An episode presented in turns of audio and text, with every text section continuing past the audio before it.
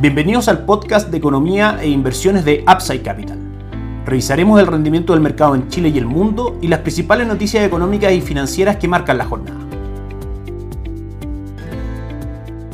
Muy buenos días, ¿cómo están ustedes? Jueves 30 de noviembre de 2023, soy Ramiro Galeano, fundador de Upside Capital. Les doy la bienvenida a otra edición más de mercados en Upside Capital. Como hemos comentado ya varias veces en este podcast, tanto el mercado local como los mercados alrededor del mundo, los inversionistas, están muy atentos a el rumbo que debiese seguir el manejo de la tasa de política monetaria en Estados Unidos. Por supuesto que para poder de alguna u otra manera proyectar ese rumbo de tasa es necesario estar extremadamente pendiente a los datos importantes macroeconómicos de Estados Unidos, como por ejemplo los de actividad económica y también el movimiento de los precios, es decir, el crecimiento de los mismos, la inflación, etcétera. Hoy se publica en Estados Unidos un dato extremadamente importante, conocido como el indicador PCE, precio del gasto en consumo personal, que es la medición favorita de la Reserva Federal para poder seguir el comportamiento de los precios. Y en ese sentido tenemos bastante buenas noticias. Si es que vemos el índice en su medición total, vemos que al mes de octubre, en su medición anual, marca un 3% en línea con lo que esperaba el mercado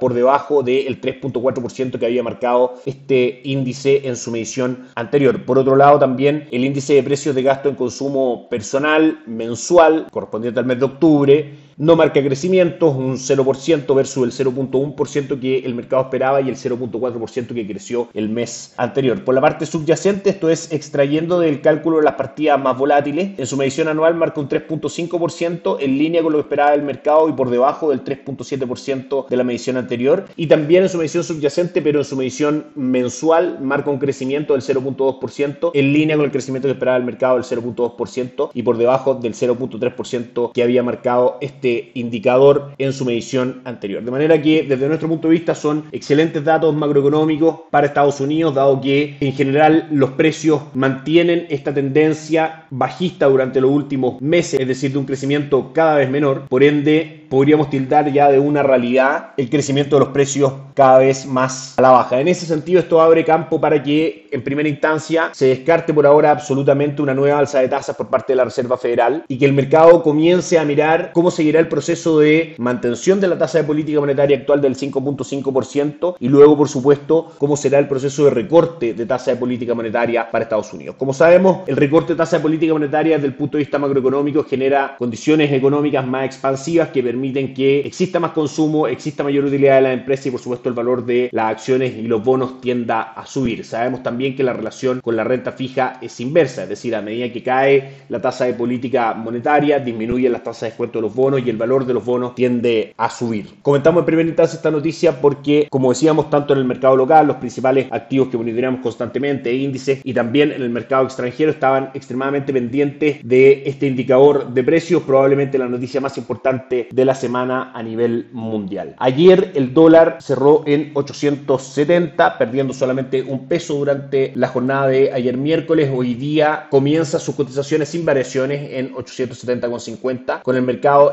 extremadamente pendiente de que el dólar efectúe la ruptura de 865, perfore ese piso o soporte para ir a buscar niveles inferiores en 844. La noticia que acabamos de revisar va a favor de que el dólar caiga en el mundo durante los próximos días y que eso también se vea reflejado en caídas en el dólar peso. Sabemos también que, por supuesto, a medida que caiga el dólar en Chile, los precios importados, por llamarlo de alguna manera, tienden a disminuir y eso abre un mayor espacio al Banco Central en Chile para que continúe el ciclo de rebaja de tasa de política monetaria, que como sabemos es alcista tanto para la renta fija como para la renta variable y genera mejores condiciones económicas de crecimiento para nuestra economía. Esta noticia de caídas en los precios en Estados Unidos también es muy positiva para la renta fija local dado que el Banco Central en su última reunión de política monetaria comentó que los factores externos hoy día estaban siendo muy importantes para que ellos pudieran seguir rebajando la tasa de política monetaria, de manera que el buen escenario para la renta fija local se reafirma aún más. Recordemos que nuestra estrategia de inversión se compone básicamente de cuatro fondos, desde Itaú AGF, el fondo más largo y que debiese verse más beneficiado con este contexto de caídas de tasas tanto en Chile como en el mundo, el fondo Itaú Dinámico, que ya mantiene durante el mes un retorno del 2% y durante el año alcanza un retorno del 6.1%. 2.06%, 2.01% del retorno durante el mes de noviembre, que ha sido un excelente mes para la renta fija y la renta variable a nivel global, por supuesto, también en Chile. Nuestra estrategia de inversión en renta fija local también se diversifica con fondos como ahorro corto plazo y ahorro plus, fondos de renta fija un poco más corto y mantiene posiciones en money market a través del fondo Itaú Performance con un retorno parejo del 0.67% durante los últimos 30 días y del 9.01% en lo que va de 2023. A medida claramente que se vaya consolidando la caída de tasas tanto en Chile como en el mundo, veremos una disminución en los fondos más cortos como money market y fondos de renta fija de menor duración y un mejor retorno en fondos un poco más largos como por ejemplo el caso de Itaú Dinámico. Por parte de Principal AGF, mantenemos nuestra recomendación en carteras de conservación de capital, de renta fija, a 6, 18 y 36 meses son los horizontes de estas carteras. Claramente las de menor plazo de 6 meses con ponderación mayor de money market y las de mayor plazo 18 36 meses con mayor ponderación de renta fija. Ayer fue un día mixto para Wall Street sin grandes variaciones. Dow Jones cerró positivo subiendo un 0.04%, S&P cayó un 0.09 y Nasdaq un 0.16% negativo, resaltando por supuesto que, por ejemplo, el retorno de S&P 500 durante el año alcanza ya un 18.52% y una recuperación durante el último mes del 7.38%. Dentro de las principales noticias que comentar, recordamos las declaraciones de Christopher Waller, el gobernador de la Reserva Federal, considerado uno de los miembros más agresivos de ese Banco Central, señalando la posibilidad de un pronto recorte de tasas si la inflación continúa cayendo. Esto, por supuesto, fue antes de conocer el dato que comentamos hoy día.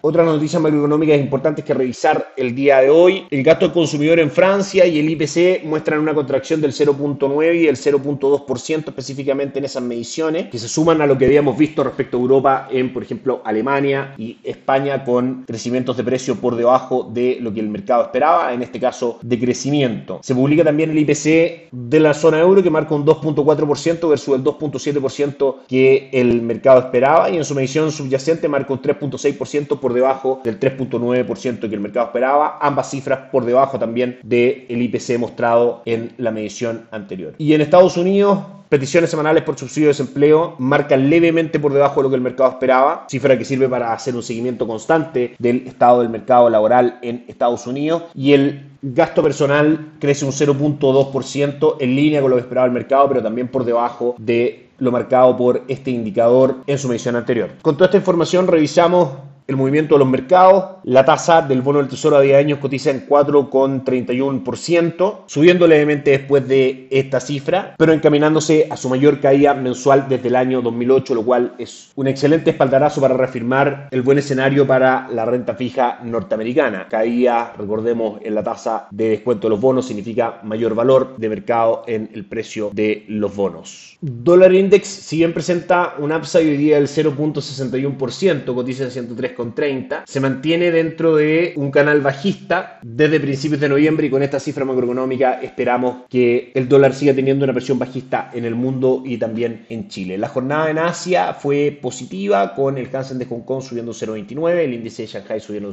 el índice de Shanghai subiendo 0.26 y el Nikkei 225 de Japón subiendo 0.5%. En Europa, el DAX alemán avanza un 0.41, el Eurostock 600 avanza un 0.52, en una jornada donde los principales índices bursátiles en Europa cotizan en terreno positivo, probablemente impulsados por la caída en la medición de inflación de la zona euro y de Francia. Y en Estados Unidos aún no tenemos apertura de los principales índices bursátiles, sin embargo a través de la cotización de sus futuros podemos ver que Dow Jones marca un alza del 0.54%, S&P 500 un 0.19% y Nasdaq un 0.12%. Eso es todo por hoy, nos encontramos mañana. Gracias por escuchar el podcast de Economía e Inversiones de Upside Capital. Te invitamos a visitar nuestro sitio web www.upsidecap.cl y contactarnos para brindarte una asesoría objetiva, sin sesgo y con una mirada global para tus inversiones.